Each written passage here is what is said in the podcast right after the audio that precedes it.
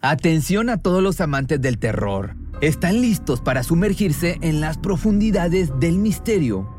Pues les presento Archivos Perdidos, el podcast que explora las historias más escalofriantes de México. Archivos Perdidos no es solo otro podcast de horror, es una experiencia única que te lleva de la mano a través de historias como si estuvieras ahí mismo, viviendo los eventos junto con los protagonistas. La producción del podcast es impecable, con una narración cautivadora, efectos de sonido envolventes y una música que te sumerge en cada narración. Y si has vivido algo inexplicable, envía tu historia al correo archivosperdidos.genuinamedia.com y únete en este viaje a lo desconocido. Y no olvides también seguirlos en Spotify y Apple Podcast para no perderte ningún episodio. En resumen, si eres un amante de los misterios y las historias intrigantes, Archivos Perdidos es una adición, un complemento obligatorio a tu lista de reproducción. Cuando el tráfico te sube la presión, nada mejor que una buena canción. Cuando las noticias ocupen tu atención, enfócate en lo que te alegra el corazón. Y cuando te sientas mal, un buen médico te ayuda a sanar. Sabemos que mantener tu salud es tu prioridad, también es la nuestra en Kaiser Permanente, donde trabajamos juntos para cuidar de todo lo que tú eres. Kaiser Permanente, para todo lo que tú eres. Kaiser Foundation Health Plan of the Mid-Atlantic Stay Inc., 2101 East Jefferson Street, Rockville, Maryland 20852. We have confidence in the victory of good over evil.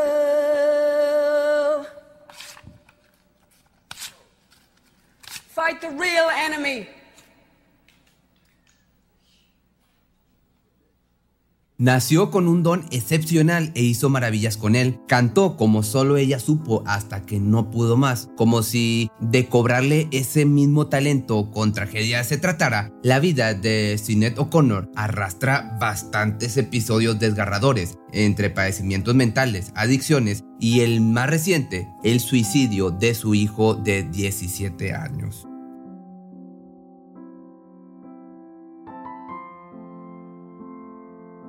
Esta increíble intérprete nació en Dublín, Irlanda, el 8 de diciembre de 1966. Llegó a formar parte de una familia que de una u otra manera estaba fragmentada desde mucho antes. Sus padres Jack O'Connor y Mary O'Connor habían contraído matrimonio a una edad muy temprana. Siendo tan jóvenes, no supieron llevar las riendas y responsabilidades que conlleva tener una familia y aún así procrearon cinco hijos, siendo la tercera nuestra protagonista de hoy.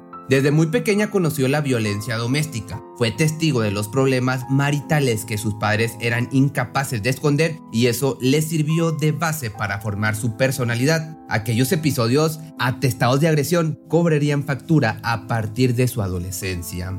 Tenía 8 años cuando se vio atrapada en medio de la pelea final de sus padres que culminó en divorcio. Tanto ella como sus dos hermanos mayores quedaron varados en esa casa al cuidado de su madre, una mujer afectada por su impetuoso pasado, asidua a descargar su ira contra los niños. No era un hogar, era una cámara de tortura. Así describió por ahora aquel tiempo compartido con quien le dio la vida. Más tarde, en 1979, entrada en la pubertad, huyó de ahí corriendo a donde su padre, quien ya había reconstruido su vida al lado de otra mujer. Jeanette se quedó con ellos por un tiempo. Sin embargo, atravesando por una etapa tan difícil como es la preadolescencia y cargando sobre sus hombros el único ejemplo de comportamiento que sufrió en su hogar anterior, no tardó mucho tiempo en que tuviera que marcharse. Tenía una personalidad imposible con la que nadie quería lidiar, entonces para cuando cumplió 15 años fue enviada a una escuela, un reformatorio, el Centro de Capacitación de Grignan, a cargo y dirigido por las hermanas de Nuestra Señora de la Caridad.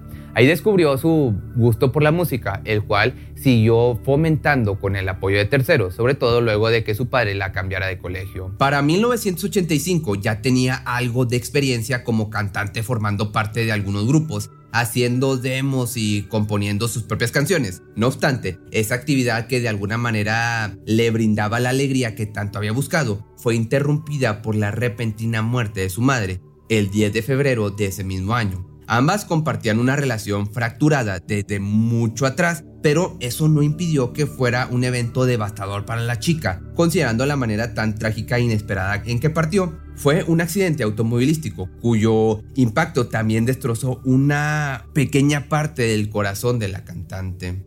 Dos años después, conocida en el medio musical y sobre todo admirada por su impactante voz, se le brindó la oportunidad de trabajar en su primer álbum de estudio. Este llevaría el nombre de The Lion and the Cobra. Dicho trabajo se llevó a cabo por medio de un proceso, algo dificultoso debido a la personalidad tan volátil y rebelde de la intérprete. Dos situaciones resultaron entre desacuerdos y discusiones, siendo la primera la apariencia de la chica. Por parte de los dueños de la discografía se les solicitó cambiar radicalmente su forma de mostrarse ante el mundo. Le pidieron ser más femenina, dejándose crecer el cabello y utilizando ropa más ajustada. A esta petición, O'Connor respondió de manera magistral. Lo primero que hizo fue acudir a la estética más cercana y raparse la cabeza. Ese histórico momento en su trayectoria marcaría el modo en que se daría a conocer, convirtiendo dicho estilo en su sello personal. Sumado a este conflicto, también existía el hecho de que estaba esperando a su primer hijo, de manera que nuevamente los directores quisieron intervenir. Para ellos no era bueno saber que pronto sería imposibilitada a trabajar y sin ninguna consideración pidieron abiertamente a la futura madre impedir su embarazo. Acto seguido, la mujer de carácter fuerte naturalmente se negó de igual modo, el curso del álbum siguió adelante hasta llegado el resultado final, despertando la inconformidad de la cantante. Los temas ya estaban mezclados, pero ella se opuso a su publicación, argumentando cómo detestaba algunos detalles en todos los tracks, lo cual desmerecía su trabajo. Siguiendo esa línea, no hubo otra opción más que volver a grabar canción por canción, esperando lograr a la perfección la visión del artista. Posteriormente, el disco obtuvo excelentes críticas y fue la base sobre la que tomó impulso para la locura venidera consecuente de su segundo disco. No quiero lo que no tengo llegó en 1990 como un huracán azotando en el equilibrio mental de la cantante. Era su segundo álbum de estudio y además con ella lo describe su segunda crisis de identidad severa. Con ese trabajo fue abrazada por la fama excesiva para la que no estaba preparada. Jeanette la traducía en pequeños flashazos a su pasado bajo el tormento de su madre, que define como primera crisis. Toda esa atención sobre mi persona, el juzgamiento público, las persecuciones me terminaron de desequilibrar, lo que confesó alguna vez la cantante. Sin embargo, nada de lo experimentado en aquel entonces se podía comprobar con lo que el futuro le tenía reservado. El quiebre de su carrera después de un acto en contra del catolicismo frente a miles de personas, pero eso lo contamos un poquito más adelante que yo estoy seguro que sabes a qué me refiero o identificas a esta cantante por ese hecho. Pero, como te digo, ahorita te lo cuento. Tocó la cima del éxito con el tema llamado Nothing Compares to You, convirtiéndose en el centro de atención para con la prensa y sus seguidores que aumentaban de forma inimaginable cada día. Transitaba frente al ojo público llevando como estandarte su tan característica personalidad rebelde que al final solo sirvió para la autodestrucción de su carrera, pero antes llegó a dominar las listas de popularidad más importantes del mundo, llevando su música a todas partes mediante una gira triunfal. Justo en medio de ese tour hizo uno de sus desaires, al cancelar su presentación en New Jersey por no querer que se transmitiera el himno de Estados Unidos antes de su actuación. Como consecuencia, su rostro apareció en primera plana de los periódicos estadounidenses, así como también se convirtió en noticia en algunos programas de televisión. Esta actuación fue de total desagrado para la población del país, a tal grado de llegar a boca de uno de los hombres más influyentes en el mundo del espectáculo, Frank Sinatra, quien al ser cuestionado por dicho incidente, opinó de la forma más despectiva posible diciendo, le voy a patear el culo desatando entre ellos una pequeña disputa con la respuesta de la cantante en una entrevista posterior. No podría devolverle el golpe a este hombre, tiene como 78 años, podría matarlo, fue lo que contestó la cantante. En esa misma época fue capaz de rechazar las nominaciones que había recibido al Grammy. Dijo que la música no podía evaluarse por su éxito comercial, más el problema radicaba en que en realidad era una superestrella cuyo título detestaba por completo. Mientras tanto, el disco No quiero lo que no tengo de cierta forma se transformó en una penitencia distorsionando la imagen de la intérprete hasta hacerla ver como una diva del pop, cuando en realidad ella tenía muy claro que no iba por ahí, sino que se autopercibía como una especie de cantante de protesta punk esto por darle un nombre tomando en cuenta que el término no se utilizaba en aquellos años. El hit del álbum era la canción Nothing Compares to You. Esta le abrió muchas puertas, incluyendo la de Saturday Night Live, a donde fue invitada para brindar una presentación. Ese escenario sería el punto de quiebre de su carrera, pero esperaría dos años más, ya que pese a haber aceptado la primera invitación, unos días antes se rehusó a participar. Se enteró que compartiría pantalla con el presentador Andrew Dice Clay, un humorista desconocedor de límites para con su show. Ella lo tachó de misógino y maltratador, dando la espalda al compromiso de su participación. No obstante, en 1992, después de su lanzamiento I'm Not Your Girl o No Soy Tu Mujer, nuevamente la invitación llamó a su puerta, en esta ocasión bajo mejores términos según su parecer. El presentador era Tim Robbins, cuyas ideas de protesta iban más de la mano con esta chica. Esta vez sí asistiría no solo a brindar un espectáculo, sino a sepultar para siempre su carrera y hacer un completo caos. El programa comenzó según lo planeado. Hizo su primera aparición cantando para el público como solo ella sabía hacerlo. Fue magnífico. Junto a su banda recibió aplausos al por mayor y todo parecía marchar como debía. El problema surgió durante la segunda entrada. De pronto se le ocurrió modificar parte del show en el que primeramente interpretaría a capela un compilado de algunos de sus temas más famosos, pero en lugar de eso solicitó hacer un cover de Bob Marley. El tema era War, cuya interpretación sería complementada con una fotografía de un chico desnutrido de África, presuntamente a modo de protesta y esperando concientizar al mundo sobre la situación. No obstante, el supuesto plan solo era una fachada para cubrir el verdadero propósito. La banda salió al escenario y justo al final de la melodía sacó la mencionada fotografía con un pequeño detalle. La imagen era diferente. Miró a la cámara interpretando la canción al mismo tiempo que revelaba lo que posaba entre sus manos, una imagen del Papa Juan Pablo II, la cual destrozó por completo al tiempo que entonaba el verso confianza en la victoria del bien sobre el mal. El silencio, imagínate, se apoderó del lugar, dejando en el aire una atmósfera de conmoción e indignación, sin duda un suicidio profesional, tal como lo describen los medios de comunicación durante los siguientes días. O'Connor pasó de ser aclamada a ser despreciada en tan solo 5 segundos. Muchos hablaban de ella, todos con malas opiniones. Por su parte, la NBC la exilió de todos sus programas el mundo la vio como una abominación. Sin embargo, nadie consideró los rumores de la iglesia sobre el abuso de menores justo donde ella quería posar los ojos de la opinión pública. Y a pesar de que dichas atrocidades fueron confirmadas tiempo después, a nadie le interesó darle la razón. Posteriormente, reveló de dónde surgió esa tan controversial manera de demanda. Dijo recordar cómo Bob Geldof, cantante de los Boomtown Rats en la televisión inglesa, partió en varios pedazos la fotografía de John Travolta y Olivia Newton-John en el marco de la idea sobre que la música disco era enigma número uno del rock. Quizás para muchos ese proceder destrozó su carrera, pero a su parecer solo fue una manera de regresar a la normalidad después del intolerable éxito que tuvo con Nothing Compares to You. No estoy arrepentida, fue brillante, pero al mismo tiempo muy traumático. Me empezaron a tratar como una puta y una loca, fue lo que dijo la cantante. Ya pasados 10 días de este incidente en contra de la religión católica, se presentó en un concierto de homenaje a Bob Dylan que se celebró en el Madison Square Garden. Aquella noche se enfrentó a un monstruo furioso. El público apenas fue anunciada y los abucheos no se hicieron esperar. Algunos todavía la ovacionaban, pero todo intento de cariño se silenció con la furia de la gente, cuyo coraje aún se mantenía al rojo vivo. No desistió, se plantó de igual forma frente a frente con la multitud Nadie sabe qué pasó por su cabeza en esa sentencia de muerte. Lo único que es cierto fue su valentía al impedir que los músicos comenzaran a tocar. Dio unos pasos hacia adelante para recibir el repudio de la gente mientras que de pronto sintió un cálido abrazo de Chris Christopherson, quien le dijo al oído no permita que estos bastardos te ganen.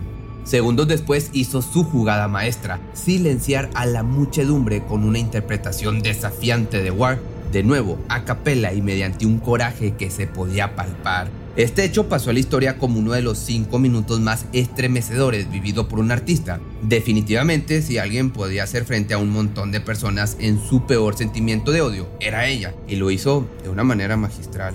A partir de ahí todo fue diferente. Jamás resurgió como lo que alguna vez fue, aunque siguió haciendo discos y buena música. Tal vez logró su cometido hacer lo que más amaba sin el peso de la presión pública, mas la vida pacífica que anhelaba tardaría demasiados años en llegar. La mujer atravesó por un divorcio lleno de acusaciones y demandas. Su expareja la acusó de ser una madre poco confiable, por lo que le quitaron la custodia de su hija tenía derecho a verla una vez al mes, resolución del juez que le despertó el sentimiento de depresión más profundo que hasta ahora había sufrido. No supo cómo lidiar ante eso e intentó quitarse la vida con una sobredosis justo cuando cumplió los 33 años. Ya no figuraba como una de las cantantes más exitosas, más el historial e interés del público por seguir difundiendo sobre su vida personal seguía vigente. Así salieron a relucir sus peores momentos como divorcios, adicciones, depresiones y problemas mentales. De estos últimos, un tema que sí llegó a tratar ante medios de comunicación.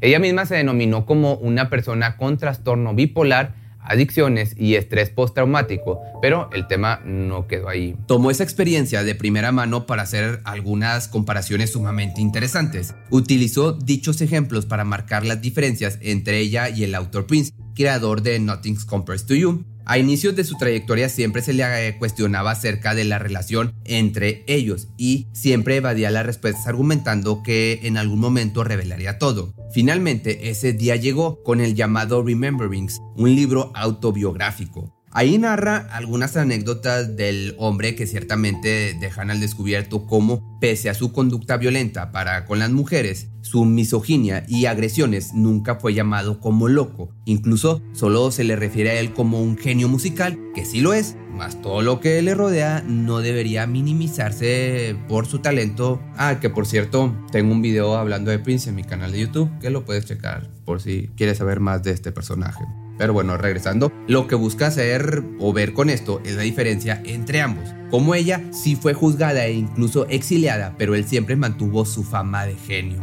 Por otra parte, O'Connor siempre vivió entre crisis emocionales cuyos resultados algunas veces culminaban hasta en cambios de religión. Precisamente después de una de estas, tuvo una especie de revelación. Quiso acercarse más a sus hijos y hacerse devota católica. Se cambió el nombre a Madre Bernadette Mary e hizo énfasis en querer una vida tranquila lejos de reflectores. No obstante, aún le perseguían los altibajos emocionales. Atravesó otro divorcio, perdiéndose nuevamente en su propia mente. Se alejó de su familia para no hacer más daño a causa de su locura, viviendo en un pequeño hotel en las afueras de Nueva York.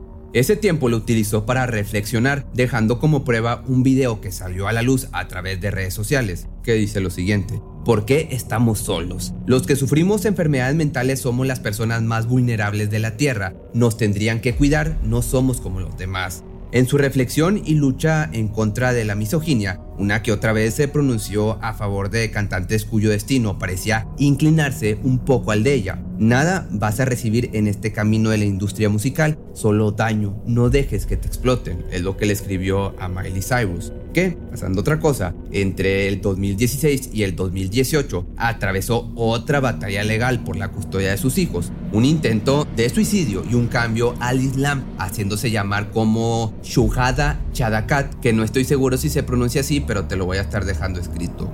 Con esto esperaba que esta conversión le trajera paz, pero sus demonios la atormentaban a cada momento. Quiso callarlos consumiendo sustancias ilícitas, quiso morir, quiso huir de sí misma y terminó internándose por su propia voluntad para tratar su adicción. Luego de tocar fondo por enésima vez, todo parecía marchar diferente. Para el año 2021 se le vio recuperada proporcionando el libro de sus memorias. Estaba recuperada y con ese semblante más repuesto. Quizá una pizca de esperanza recibió el peor de su existencia.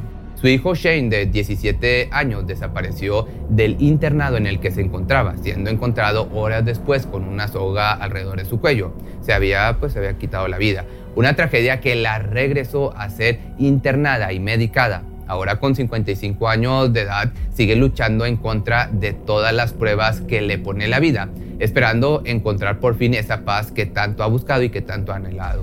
Pero si te gustó este video y quieres que haga la biografía o la vida de algún cantante o artista, me lo puedes dejar aquí abajo en la caja de comentarios. Cuando el tráfico te sube la presión, nada mejor que una buena canción. Cuando las noticias ocupen tu atención, enfócate en lo que te alegra el corazón. Y cuando te sientas mal, un buen médico te ayuda a sanar. Sabemos que mantener tu salud es tu prioridad, también es la nuestra en Kaiser Permanente, donde trabajamos juntos para cuidar de todo lo que tú eres. Kaiser Permanente, para todo lo que tú eres. Kaiser Foundation Health Plan of the Mid-Atlantic Stay Inc. 2101 East Jefferson Street, Rockville, Maryland 20852. ¿Te preocupas por tu familia? Entonces, ¿por qué darles solo huevos ordinarios cuando pueden disfrutar de lo mejor? Eggland's Best, los únicos huevos con ese delicioso sabor fresco de granja, además de la mejor nutrición, como 6 veces más vitamina D, 10 veces más vitamina E y 25% menos de grasa saturada que los huevos regulares, además de muchos otros nutrientes importantes. Así que, dales los mejores huevos. Eggland's Best. Mejor sabor, mejor nutrición, mejores huevos.